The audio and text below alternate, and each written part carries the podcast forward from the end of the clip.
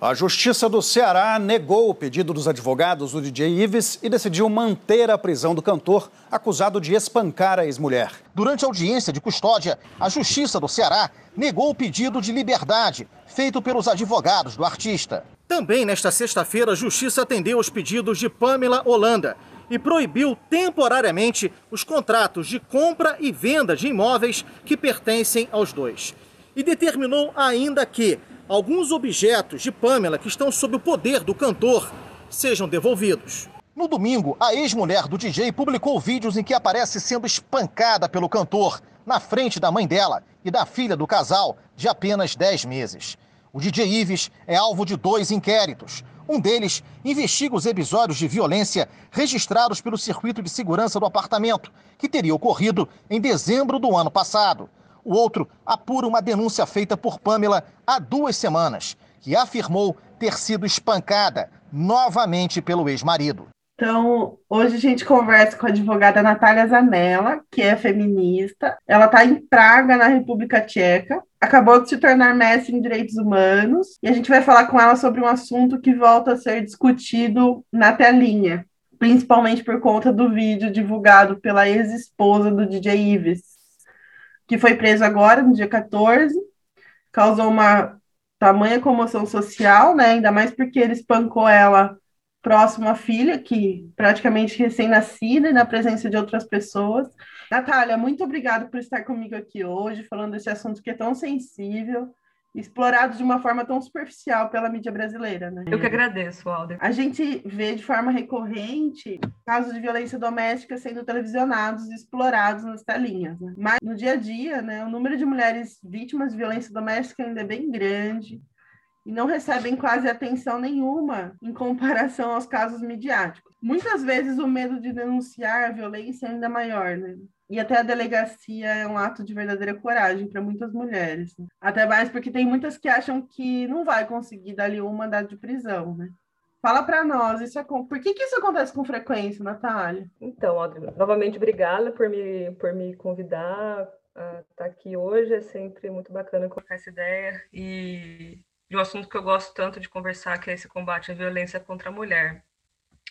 É, bom, a gente tem no Brasil uma estrutura, né, que foi trazida pela Lei Maria da Penha, que é então essa a, essa possibilidade de pedir uma série de medidas face à violência doméstica. A gente fala, ah, mas isso já existia, né, antes de, da, da Lei Maria da Penha, sempre teve, sempre foi proibido violência, violência contra as pessoas, é, tinha que ter uma lei João da Penha, porque homem também apanha enfim, já ouviu de tudo com relação à Lei Maria da Penha, né? A Lei Maria da Penha, ela, na verdade, ela trouxe um mecanismo, não é só é, a previsão de proibição da violência doméstica, ela é um mecanismo que pretende punir, investigar, prevenir a violência contra a mulher é, no âmbito doméstico. Então, quando você lê a lei completa, eu sempre recomendo que as pessoas leiam a lei completa, porque ela, é, ela até que tem uma linguagem não tão difícil de compreender, em alguns, em alguns artigos é realmente complicado, mas em grande parte não é.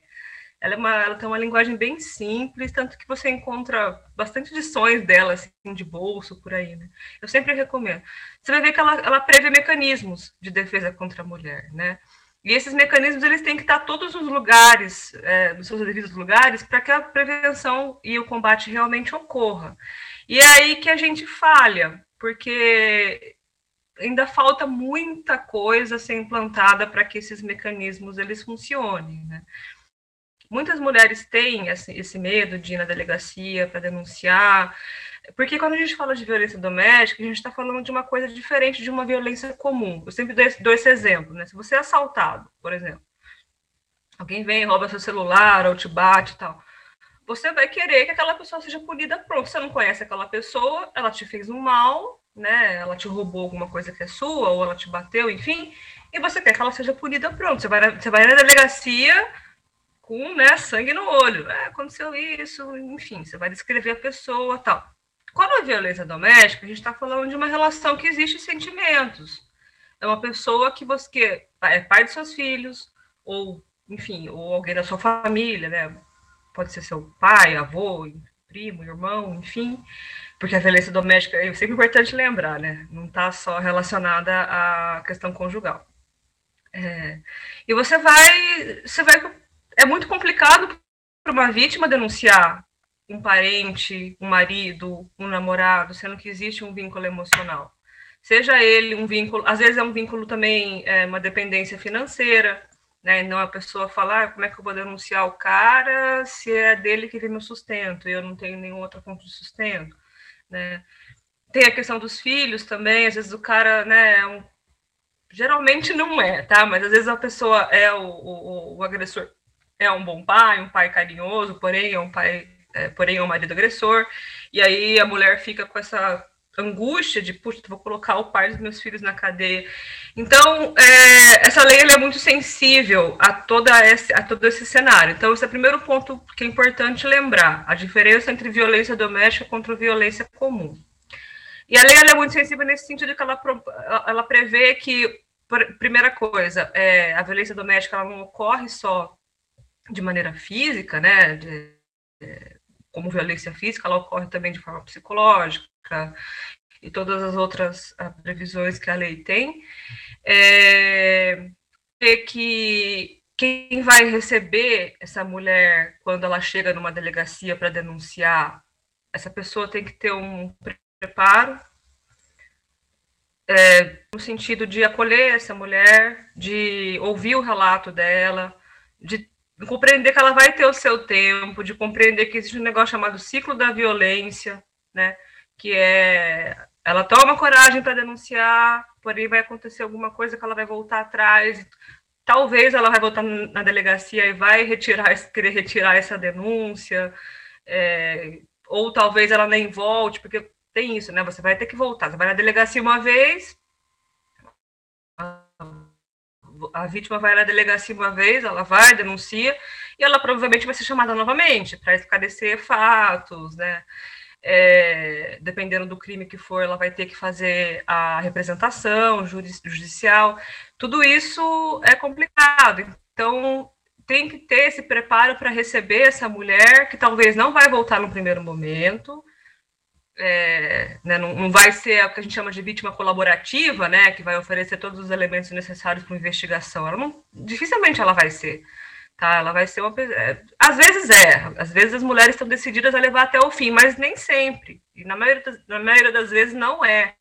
Ela sempre vai com muitas dúvidas. Putz, mas será que eu estou fazendo isso certo? Será que esse é o melhor caminho? Né? Será que eu estou fazendo bem, denunciar esse homem, né? Será que eu vou destruir minha família, família e, e por aí vai. Então, assim, o servidor é, que recebe essa, essa vítima, ele tem que ter esse paro, é, que também não é fácil, é uma coisa até meio psicológica, né? Você ter essa paciência, essa compreensão de do que aquela mulher está passando, né? É, e que ela não vai ser uma vítima totalmente colaborativa. A Lei Maria da Penha prevê esse preparo dos, dos, dos servidores, dos, é, dos funcionários da polícia, dos funcionários do, do, judiciário, enfim. Só que isso é uma falha grande que a gente não tem totalmente, né? É, isso o, o, próprio sistema de segurança pública é, no Brasil ele tem várias falhas, né? E algumas delas se refletem na questão da violência contra a mulher. Eu acho que a questão de ter muito pouco investimento na investigação, né? Muito pouco investimento, investimento na polícia civil, no setor de investigação e no setor de recebimento de denúncias, tal, e muito investimento na parte é, bruta, né, que é a polícia, que seria a polícia militar, né, que com armas tal, é, a, a, a polícia é muito ostensiva. Isso também se reflete na questão da violência contra a mulher, porque a mulher chega, vê aquela delegacia lotada, pinhada de gente, um servidor cansado que não vai recebê-la bem, né? Então, assim, é tudo uma, uma causa que vai minando a vontade da mulher de estar lá, a certeza que a mulher tem de estar lá. E parece besteira o que eu estou falando, mas eu já ouvi muitos relatos de mulheres que falam: ah, eu cheguei na delegacia, estava muito cheia, ia demorar horas para me atenderem, e eu tinha que buscar meu filho, ou eu só tinha aquela janela de tempo porque antes do meu marido voltar para casa, porque se ele voltasse eu não tivesse lá, ia eu ia ter problemas, né? Então, ou às vezes a mulher consegue ser atendida, mas aí o funcionário é super ríspido com ela, não trata ela bem, duvida da palavra dela, fala que não vai dar em nada, aí a pessoa desiste. Eu já ouvi dezenas de relatos assim. Essa é a primeira fase, hein? então veja que são vários, várias etapas para a mulher conseguir chegar. Bom, vamos supor que a mulher consiga ser atendida, consegue dar o seu relato, abre o seu boletim de ocorrência tal. É, dependendo do que for relatado, existem vários caminhos, né? A mulher pode conseguir pedir protetiva, né, que é aquela medida que de restrição, que a gente vai falar um pouco mais para frente, de aproximação. É, mas também ela pode não querer fazer, nem pedir nenhum tipo de medida restritiva, ela só vai relatar caso e pedir que a autoridade tome algum tipo de, de providência, né? É, e, e aí começa a outra etapa. Por exemplo, se a mulher tiver sofrido violência física, ela vai ter que ir no ML, fazer um exame de corpo de delito, que é outro problema também. Muitas mulheres são revitimizadas também no ML, chega lá no ML, pessoa super grossa com ela, zero sensibilidade, né? Que vai atender ocorrências horríveis de pessoas né, machucadas, vai atender violência doméstica. Então, não é um ambiente acolhedor de jeito nenhum com a mulher que está passando por uma situação de violência doméstica. É, e aí vem a, a, necessidade de voltar algumas vezes na delegacia para refazer o relato. É, também é um empecilho novamente, porque a mulher chega, a delegacia está lotada, ou porque a mulher, é, o atendimento demora, ou porque é mal recebida tal. E aí começa o processo judicial, se o processo for aberto, que é um processo lento, também é um problema da justiça de maneira geral, não é só para isso. Então, são muitas etapas é, que essa mulher precisa enfrentar para conseguir fazer essa denúncia. Um, um, um dia no dia em maio, no mês de maio, eu estava dormindo, era por volta de 5, 6 horas da manhã, e quando eu acordei com um estrondo muito forte dentro do meu quarto, né, do nosso quarto, e eu quis me mexer e não consegui. Aí imediatamente veio o pensamento, puxa, o Marco me matou. Eu Caramba. tive esse pensamento na hora. E fiquei imobilizada porque foi um tiro que atingiu a medula e eu não mais tive nenhum movimento. Ele chegou em casa do nada ou ele já estava lá? E... Não, ele já estava lá. E ele te ele deu um tiro que... dormindo? Hein? Ele te deu um tiro e você estava dormindo? Isso. Mas as pessoas na hora acharam que ele te deu um tiro? Não, o que, que ele alegou? Não, não. A versão dele para a polícia, para os vizinhos e para quem perguntasse, para mim mesma. Versão dele. Ele escutou um barulho estranho dentro de casa, levantou-se e se deparou com quatro assaltantes. Lutou com os assaltantes, né? E de repente os assaltantes disseram: "Tá chegando gente, vamos embora". Aí saíram. Mas Ele a polícia foi não foi investigar para ver? Mas aí é, o, é, a, a polícia investigou alguns vizinhos e quando eu tive condição de conversar com a polícia, né, talvez uns 15 dias depois que eu fui para casa dos meus pais, aí sim eu, eu fui ouvida. Né? Só aí você foi ouvida? Só, quatro meses depois do fato. Quatro meses depois do é. fato, meu Deus. E então e, o delegado resolveu chamá-lo novamente. Quando ele chegou na delegacia já para encerrar o caso, encerrar o caso, isso mesmo, porque o delegado falou isso para ele, olha, vamos encerrar o caso, mas você precisa assinar. Aí o delegado interrogou novamente, ele não lembrava mais o que havia dito, a história que ele havia contado, os detalhes da história, muitos detalhes que ele contou. Ele não, não lembrava mais, aí começou a entrar em contradição e por isso ele foi indiciado como autor da tentativa de homicídio contra a minha pessoa Ainda passou uns quatro ou cinco dias preso na, lá na delegacia, até o, o delegado concluir o, inquérito, né? E então pronto, ele foi, aí foi descoberto, né, de que ele inventou uma história, mas que ele tinha sido autor do assalto. Ele simulou um assalto. Para te dar um tiro?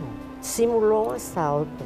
A casa estava toda desorganizada, como se os assaltantes tivessem tirar alguns objetos, alguma coisa, para caracterizar, né? É. É. E aí, finalmente, então...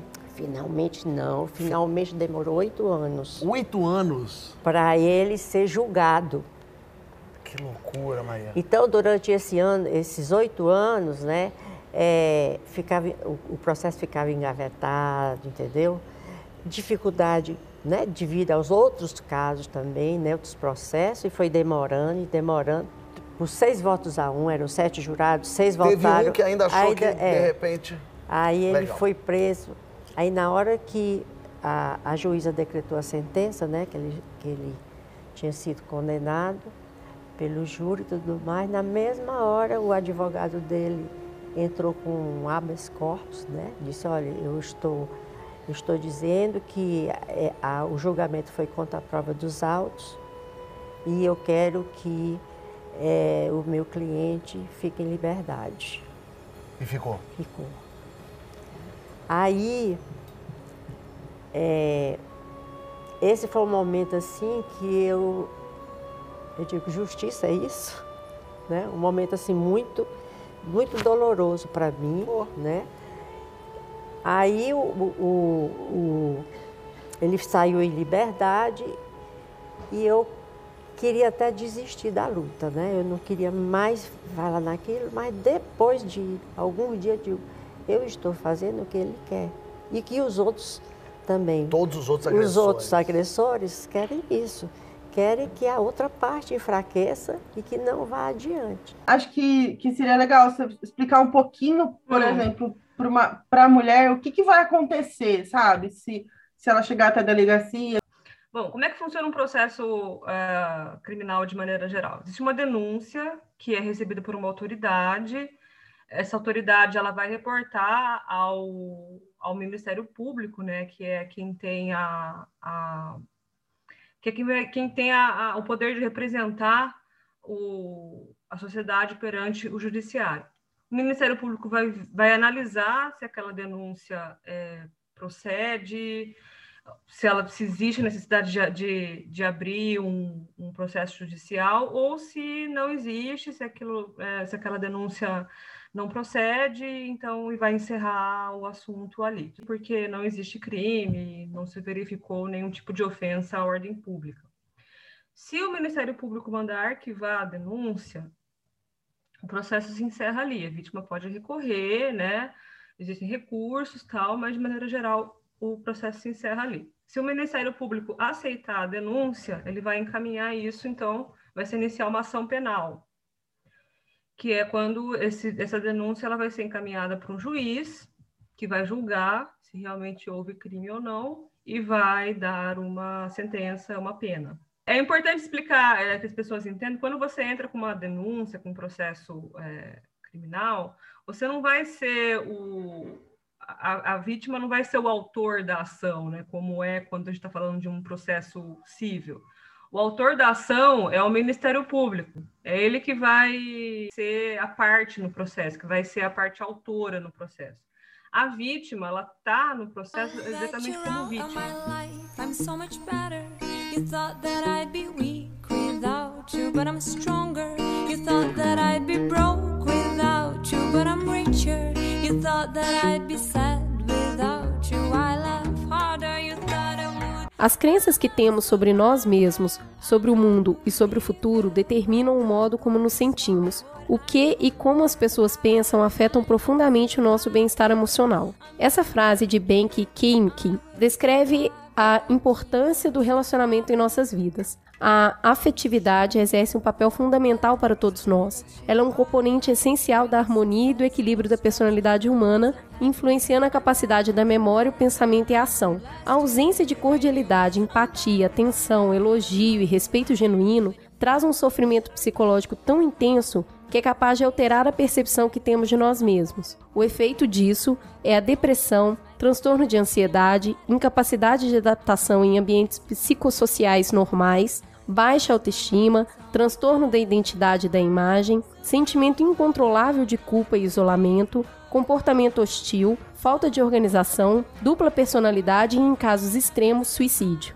Uma considerável parte desses relacionamentos é silenciosa e suas práticas vão se instalando sorrateiramente. Não é aquele quebra-pau onde marcas de violência ficam visíveis. Em suma, trata-se da destruição da autoestima da pessoa, que a partir daí tentará incansavelmente fazer por merecer todo o carinho dessa figura espetacular que está ao seu lado. Precisamos falar sobre relacionamentos abusivos. E quando a gente fala de relacionamento abusivo, a Lei Maria da Penha ela prevê que isso é violência contra a mulher, porém isso não é crime.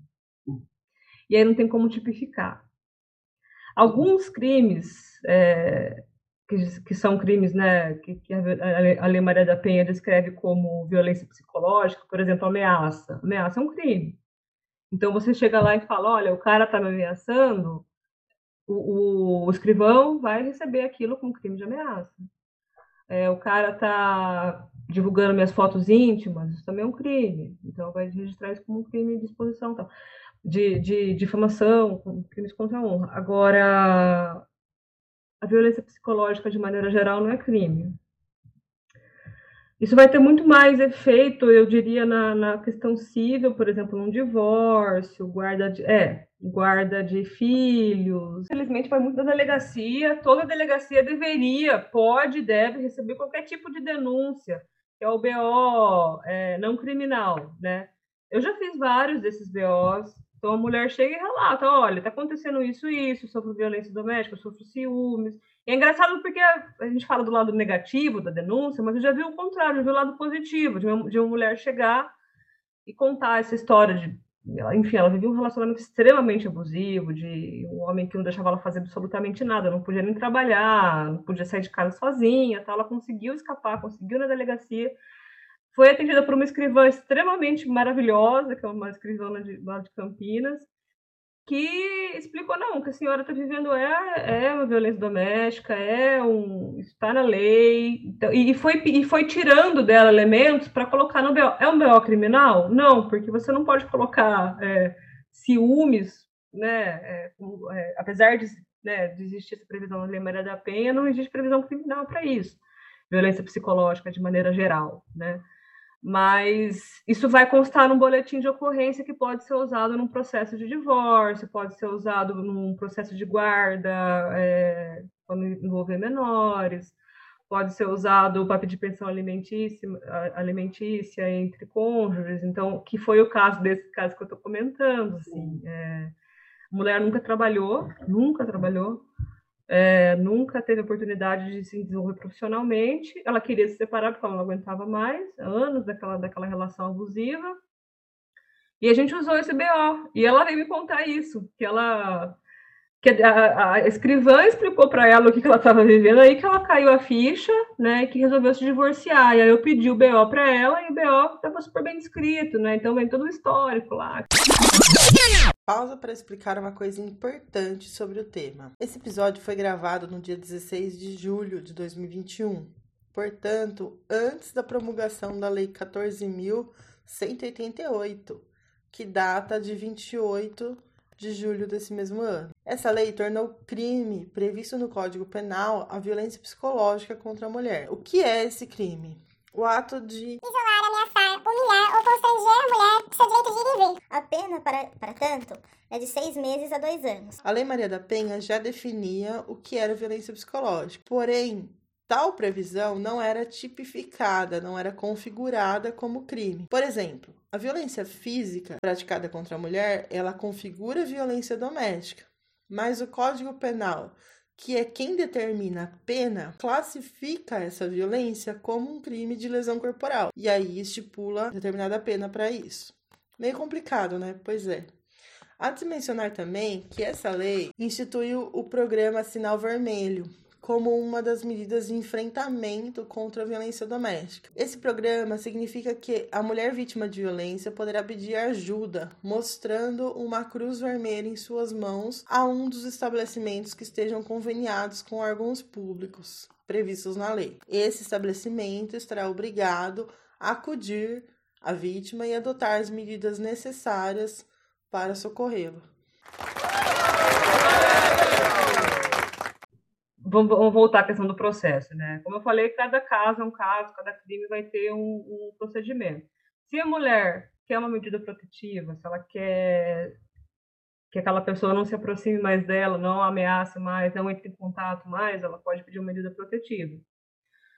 Nem sempre isso é o caso, tá? Existe a possibilidade também de da separação de corpos, né? Também já consegui, já vi, é difícil, mas a gente consegue separação de corpos baseado em violência doméstica, no qual o marido tem que sair da casa, porque senão é impossível você fazer uma você fazer uma uma medida protetiva, se as pessoas moram no mesmo, no mesmo teto, né?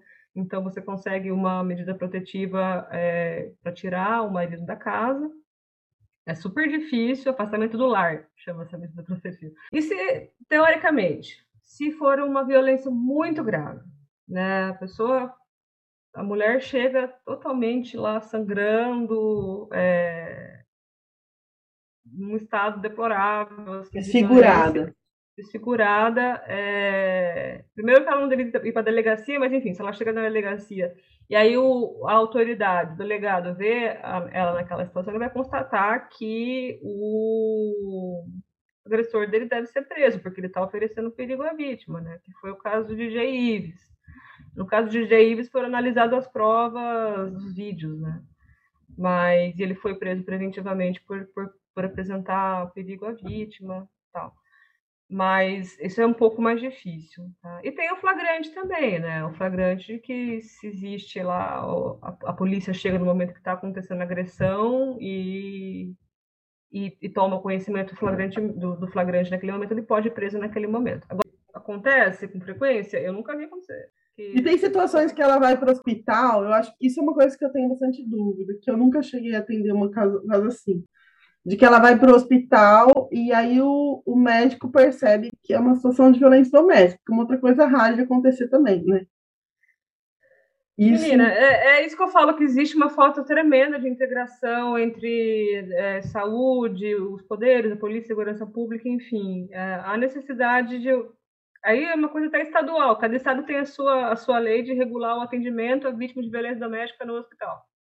É, no sentido de que o médico é obrigado, já, já teve essa discussão que o médico é obrigado a fazer denúncia e tal. É obrigado? Não. Isso já foi discutido, já foi derrubado. Inclusive, as feministas, a gente foi a favor de que não fosse obrigatório, porque você pode, a mulher pode não querer, né? Você tem que respeitar a vontade da vítima de não querer naquele momento fazer denúncia, entendeu? Porém, o que tem que ser feito e facilitado para essa vítima é o acesso ao, ao, ao prontuário médico e o prontuário médico tem que ser bem feito. Porque o prontuário médico bem feito vai estar tá lá descrevendo, por exemplo, o que tipo de lesão, né? Que foi um objeto contundente, que sofreu lesão assim, assim, assado, né? Enfim, Pensa o ML se ela tiver um prontuário bom? Não, o ML tem que ter. Tem que ser feito. Tem, tem que ser feito. A gente fala que o, o lugar de uma mulher agredida primeiro é no hospital, porque é onde ela vai ter o, o, o cuidado necessário, né? Tem muitas pessoas que acabam direto à delegacia, mesmo muito machucadas, o que é horrível. Mas é, o certo seria isso, direto ir para o hospital. Novamente, depende muito da cidade. Em Campinas tem um atendimento maravilhoso é o CAI. São Paulo tem o Pelabá, então outras cidades têm esse privilégio? Não tem. Né, de ter essa sensibilidade de você fazer um atendimento médico, se for um caso de estupro, por exemplo, profilático, né, que tem que tomar coquetel contra DST, tem que tomar pílula no dia seguinte, enfim, isso que falta. E fazer esse bom atendimento, fazer esse bom, é, esse bom prontuário e facilitar o acesso a esse prontuário. O acesso ao prontuário é direito de todo paciente. Um prontuário bem escrito é uma chave importantíssima no processo de provar a violência. É, muita gente acha que realmente que vai chegar lá com a denúncia e que já vai ver a pessoa ser presa. Não, né? É muito difícil, muito difícil mesmo. Existe não, não é porque é violência contra a mulher, não é, é, é, o nosso sistema criminal que permite contraditória ampla defesa. Todo mundo tem o direito de ter, de ser ouvido, de ser, né, da sua versão ser ouvida, de provar os fatos, provar que aquilo lá é mentira. Então, a, é, isso não, não, podia ser diferente com relação ao, ao processo criminal, ao processo de, de, violência doméstica. O que, que é violência doméstica? Assim, o, qual é a grande diferença, vai, entre a violência doméstica e, e o atendimento, né, da violência doméstica de uma violência comum, por exemplo? É a questão do direito da vítima a ser ouvida. Isso que mudou muito com a Lei Maria da Penha. Né? A vítima tem o direito de ser ouvida. Ela tem todo o direito de ser ouvida, coisa que não acontecia antes né, da Lei Maria da Penha. E se for ver até hoje, né, a gente volta para aquela questão da primeira pergunta, né, que a delegacia não quer ouvir, ou coloca no BO um negócio mal, mal escrito, mal feito e tal. Lá tem que ser muito bem feito e a vítima tem o direito de, de ser ouvida, de contar a sua versão dos fatos, com detalhes, e de ter um BO lavrado. E fazer uma réplica, às vezes, né, porque a delegacia faz isso, ela ouve o cara e não ouve a mulher de novo, às vezes, né problemas administrativos da polícia que infelizmente escapam à, mão da Lei Maria da Penha, né? Isso, como eu falei, é um problema maior da segurança pública. Não consegue ter, oferecer esse, esse procedimento de investigação completo, infelizmente, infelizmente. O, o, o, que a, o que outra coisa que a, que a violência doméstica é importante ser feita, como eu falei, a vítima não é uma vítima colaborativa, né? ela vai sempre resistir, de certa forma, a fazer as denúncias tal. Então, tem que explicar muito bem para a vítima, por exemplo, em crimes que é necessário retornar para fazer a representação. Né? Então, a pessoa, ela vai, ela faz a denúncia, mas ela tem que voltar e confirmar. Por que isso acontece? Ah, pergunta para os teóricos do pessoal do direito penal mas ela tem que voltar. Em alguns lugares eles já fazem, já fazem isso direto, é representação automática, tá? Porque a chance da mulher mudar de ideia é grande. E porque às vezes ela nem sabe que tem que voltar, né? Não fica Exatamente. O certo é, se não for fazer a representação é, é, automática, tem que explicar direitinho. Olha, você tem que voltar no dia tal, data tal, para fazer. Sabe? Ou voltar em algum momento dentro dos próximos seis meses, né? Que é o prazo para representação. Cadê meu celular? Eu vou ligar pro 80, vou entregar teu nome e explicar meu endereço. Aqui você não entra mais, eu digo que não te conheço e jogo água fervendo se você... Seria legal você falar um pouquinho das medidas protetivas. A Lei Maria da Penha, então, ela trouxe essa inovação, né, que é as medidas protetivas de urgência, que são medidas que a mulher pode pedir para a autoridade, seja ela para delega para a polícia, para o Ministério Público ou diretamente para o juiz, mediante representação por um advogado, nesse caso, é, se ela se sentir que ela está em, tá em risco, né? se ela sentir que ela está em perigo. Então, é, a Lei Maria da Penha prevê as medidas, que, que, a medida protetiva ela deve ser encaminhada ao juiz é, no prazo de 48 horas, né? É, então tem que ter essa celeridade entre delegacia, Ministério Público e, e Judiciário. Isso tem que ser muito célere, tem que ser feito em 48 horas. Então, entre a, a denúncia chegar na delegacia e o juiz receber isso, tem que correr 48 horas. É, quais são as medidas protetivas que a mulher pode, que, que é ofendida, né, pode, que a vítima pode ser é, agraciada, né? O, mais, o mais conhecido é a proibição de aproximação, né? que a aproximação aí vai estar descrito qual que é a 100 metros, 200 metros, tal, mas, é, enfim, a, a, proibição de aproximação é a mais comum. O afastamento do lar, que quando verifica-se que existe um perigo grande, né, que ameaça a, ameaça a vítima, e eles moram no mesmo, sob o mesmo teto, então, a polícia tem que ir lá e tirar esse agressor do lar. Isso está previsto na Lei Maria da Penha.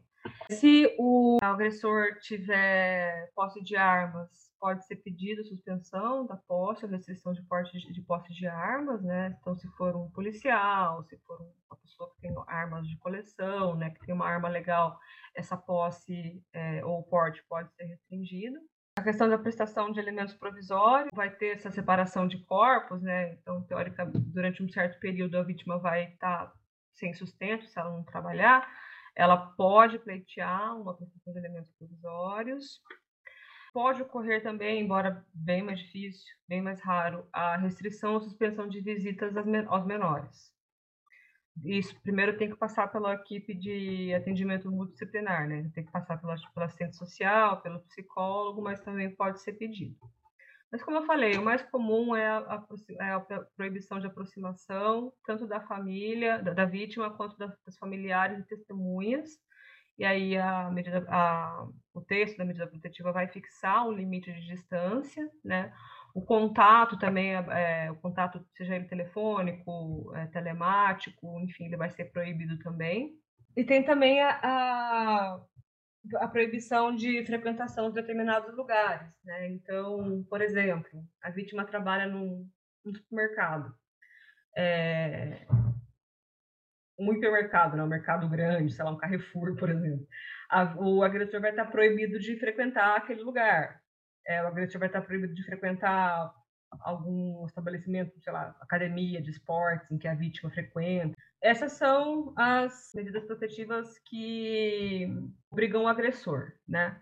Aí existem as outras medidas protetivas que podem ser aplicadas à vítima, dependendo da situação da vítima, que é o encaminhamento a, aos abrigos, né? Quando for uma, vamos constatar que o, o risco que está correndo é muito grande, risco de é, enfim, risco de vida, né? Então, a vítima e seus dependentes, né, os menores, é encaminhado a abrigos, que é outro problema também, que nem todo lugar no Brasil tem abrigo.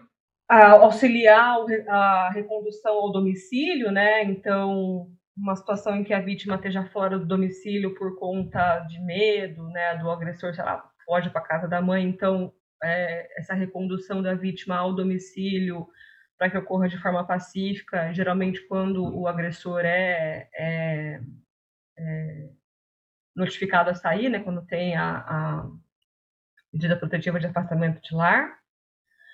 Uh, ou também, se for opção da mulher, determinar o afastamento da ofendida do lar, mas sem que isso tenha prejuízo dos direitos relativos aos bens, à guarda de filhos e alimentos.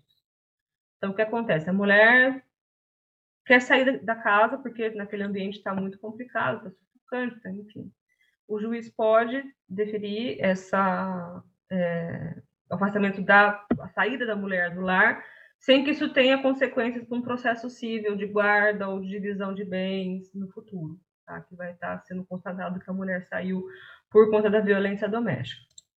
É, o juiz pode também determinar, a pedido da mulher, determinar a separação de corpos, né, que é aquela medida judicial também é, que antecede o divórcio.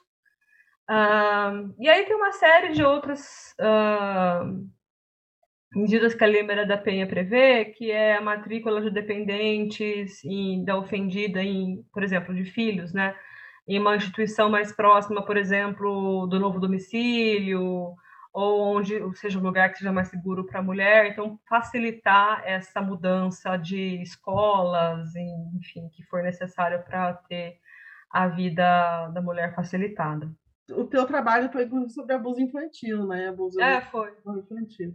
Isso é um tema legal para podcast também. O que, que a gente precisa educação nas escolas, né, sobre políticas, em termos de violência doméstica? A minha grande tristeza com relação à violência doméstica no Brasil é que a gente só combate, é que atualmente só se combate a consequência da violência doméstica, a causa, né? A prevenção. Não é feita a prevenção. Como é que você faz prevenção? Você tem que mudar padrões culturais. E você não muda isso da noite para o dia.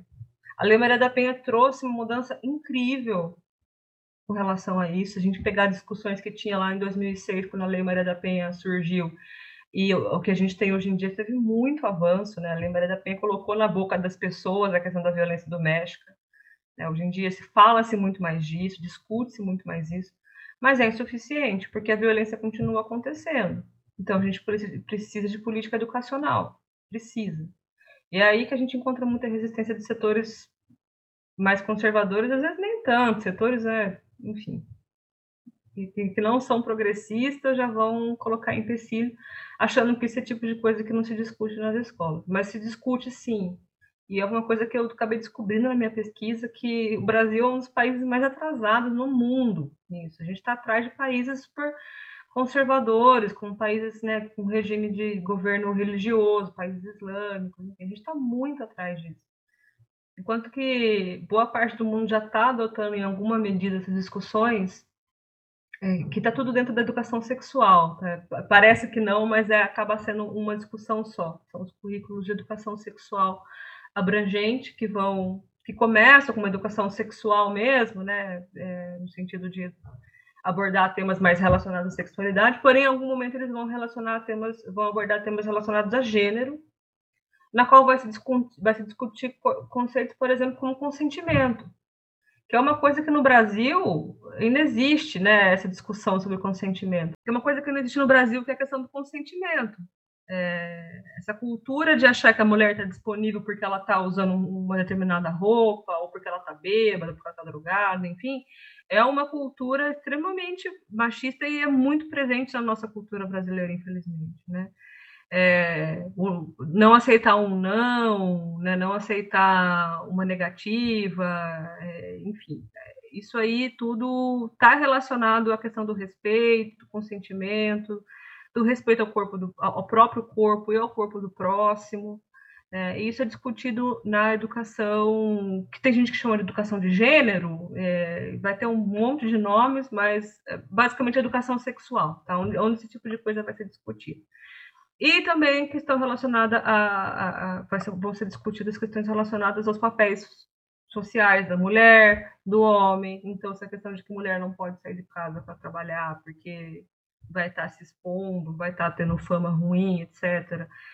Parece uma coisa impensável para muitas pessoas, mas isso acontece muito ainda, muito, muito. Então, essa desconstrução de que não existe esse papel de mulher e de homem. Mulheres podem fazer o que quiser, homens podem fazer o que quiser no sentido de profissão, né? Desde que não, desde que não prejudique ninguém. Então, tudo isso vai ser discutido nesses currículos, né? E a gente está muito atrasado nisso, muito atrasado, muito. E isso é importante tanto para os, para os, os meninos, né? No caso, para, os homens estudantes, entenderem esse conteúdo desde cedo, já serem colocados à, à prova para discutir isso dentro de um ambiente escolar, onde vai, vai existir uma orientação para eles, no sentido de não pode fazer isso, isso é errado, ou comportamento adequado, inadequado, etc. Quanto para as mulheres, para elas também compreenderem no futuro, se elas estiverem vivenciando um relacionamento abusivo, uma violência doméstica, uma violência psicológica, enfim, que elas estão vivenciando aquilo. Porque também tem esse problema. Muitas vítimas não sabem que elas são vítimas, demora para cair a ficha, né? Então, a, abordando-se isso em sala de aula, é, você vai ter um preparo muito maior das, das crianças para a vida futura e vai impedir uma série de problemas de violência dentro de relacionamentos amorosos ou não, até familiares também, tá? Entre amigos, enfim. Então, eu acho que a, que a gente está pecando muito nisso no Brasil. Fala-se muito em combater a violência doméstica, mas depois que ela ocorre, mas a gente tem que combater antes dela ocorrer. Porque Cara, a violência doméstica ela destrói vidas, assim, basicamente, sabe? Destrói a vida da mulher, destrói a vida das, das crianças que observam aquilo. Imagina você crescendo num lar onde você vê a sua mãe apanhando. Não é legal, né? Não é é, não, não, isso vai afetar demais o, o, desenvolvimento da criança, enfim. Penas mais severas, né? É, ajuda a combater a violência ah. doméstica. Olha, penas mais severas eu nunca vou ser a favor. Né? Dentro de um contexto como o Brasil, que a gente sabe muito bem quem vão ser essas pessoas que sofrerão, sofrerão essas penalidades mais severas, né? E aí, novamente, é uma questão de todo o sistema de segurança pública, de justiça no Brasil, mas acaba também refletindo nas questões de violência doméstica. Então, a gente sabe que quem vai ser mais preso vão ser homens, pobres, negros, periféricos, etc. Isso não, não vai resolver é, a questão da violência doméstica enquanto a gente não tiver uma, um, uma prevenção mais efetiva aí no sentido de que eu falo de, de, de comentei na questão da, da educação. Mas, assim, a, quando a gente fala de justiça restaurativa, é muito complicado dentro de, de, violência doméstica, porque vai envolver necessariamente a, o emocional, né, da, daquela vítima que demorou tanto para chegar naquele ponto, tanto para conseguir fazer a denúncia tal, e de repente vai se ver obrigada, de certa forma, né, convidada, enfim, a tentar uma, uma restauração. Por, porém... Poderia não ser uma restauração, né, poderiam ter um viés menos porque a minha preocupação maior é com as crianças, às vezes, né? Porque elas ficam muito afetadas por isso. É, esse vai e vem é, é, é, muito complicado. Mas, assim, porém, a gente tem que pensar também que nem toda mulher vai conseguir sair é, dessa situação tão fácil. Então, a gente tem principalmente mulheres um pouco mais velhas, que são muito apegadas à instituição do casamento, né, que sofrem violências terríveis, é, acabam denunciando, ou às vezes acabam né, até sendo pegas, em, ah, sendo pegas numa violência flagrante e tal. Aquele casamento vai continuar. E aí, o que vai fazer com esse cara? Vai deixar esse homem continuar abusando dela? Então, a gente tem. É, esse é o momento em que essa justiça restaurativa ela pode funcionar, né? Mas no sentido de não de colocar a mulher, as convicções da mulher à prova, mas sim as convicções do homem. Pegar esse cara e obrigar, é, obrigar esse, esse agressor a ouvir, a frequentar sessões com psicólogos, assistentes sociais, para ter na vida adulta o que ele não teve na escola. Entendeu? O que é consentimento? Né? O que, que é? Se a mulher diz não, né? é não. Por quê? O que, que é? Por que, que você acha que a mulher é sua propriedade, né? Que ela não é, crise de ciúmes, etc. Então, nesse sentido é importante, é importante. O problema da violência doméstica é que a gente não pode individualizar. Aliás, acho que nenhuma política pública a gente pode individualizar. Né? Cada caso é um caso, cada caso é um caso.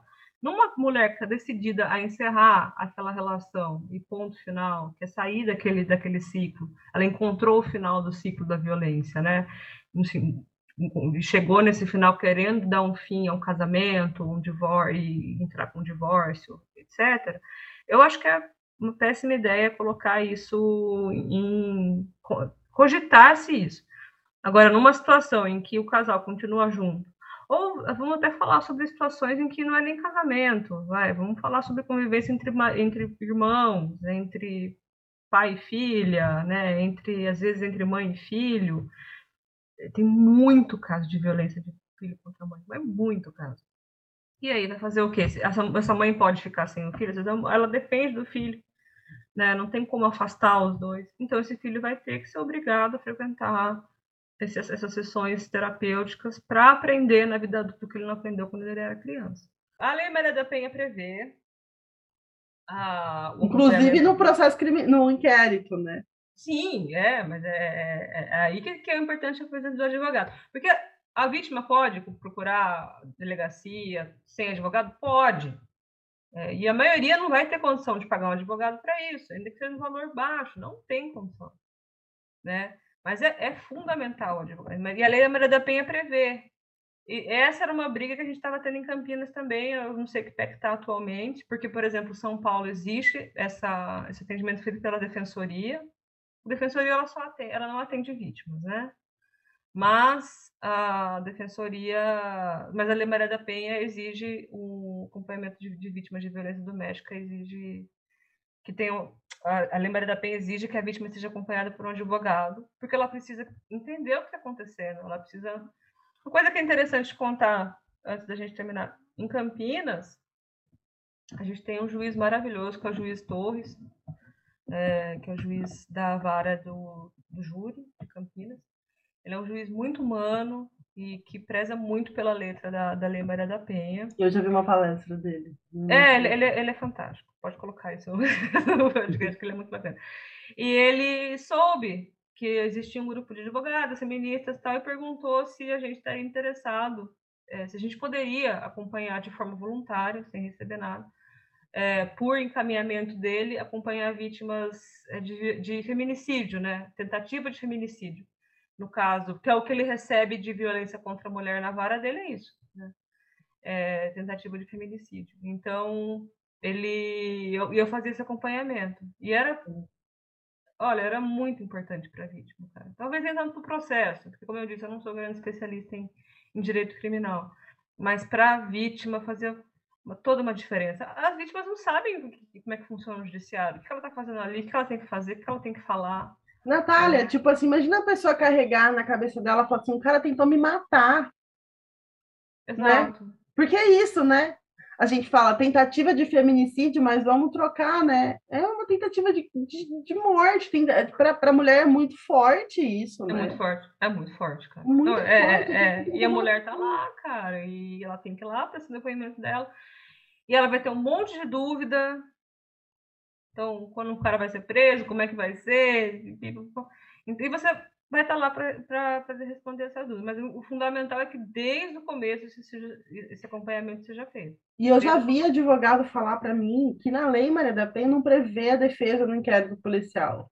Eu circulei, pintei, desenhei. Você já viu? Eu falei, gente, é a defensoria que não tá dando conta, mas assim. Não tá, é, por que, não tá. por que, que a OB não faz um convênio com a defensoria e paga, uma, paga um plantão para ter uma advogada lá, uma advogada, é. mulher na delegacia, sabe? A gente precisa. Aí eles sabem o que, que eles falam pra gente? Ah, mas isso daí vai criar caso, porque vai dar captação de cliente se você for voluntariamente. Cara, então vai você pegar caso de graça. Tem dó ouvir um negócio desse. Um processo criminal dura para sempre. O cara fala que assim, é um negócio que você pega para criar, você vai acompanhar aquilo pro resto da vida. O que eu já ouvi da defensoria é que não pode, porque vai ter conflito de interesse. Hoje em dia, eu acho eu falo que assim, ninguém é contra a violência doméstica. Não, exatamente. Claro, tem gente que acha essa conversa uma conversa absurda, tal, que mulher é isso, mulher é aquilo. Mas, de uma maneira geral, já se chegou-se num nível da discussão pública tanto que esse DJ Ives foi execrado. Não Sim. Sei, eu não sei como é que teria sido uns anos atrás, sinceramente, mesmo com imagens e tudo. É, Angela Diniz. Isso, nisso a Lei Maria da Penha conseguiu modificar bastante esse pensamento social. Que o, a lei, que a agressão contra a mulher já não é mais aceita. Mas você não vai encontrar a pessoa falar assim, ah, a mulher tem que apanhar mesmo. Mas eu acho legal que todo podcast que a gente fala de violência doméstica, a gente termina falando de política pública, termina falando de mulher na Sim, política. Isso sempre vai ter, porque violência doméstica está muito ligada à política pública. Exatamente. Né? É. é, é uma política, né? Sim, é. Vem de uma condenação Penha, também, né? Então... A Maria da Penha ela é prever políticas públicas, né? É, é, uma penalização, né? É um reconhecimento de que o Brasil não cumpriu uma política pública. Isso. Muito obrigado, Ná. Muito obrigado. Eu agradeço demais o convite, foi muito bacana. Para mim é um prazer. Esse episódio usou áudios do canal SBT Brasil, entrevista com a Maria da Penha no programa do Poixá e episódio 181 do podcast Mamilos. Toda semana um episódio novo na sua plataforma agregadora de podcast preferida. Mas eu não garanto. Se você gostou desse episódio, compartilhe com os amigos no WhatsApp ou então visite nossa página no Instagram, mobilizepod. Você também pode mandar um e-mail com sugestões e feedback mobilizepodcast.gmail.com. Quem se mobiliza agradece.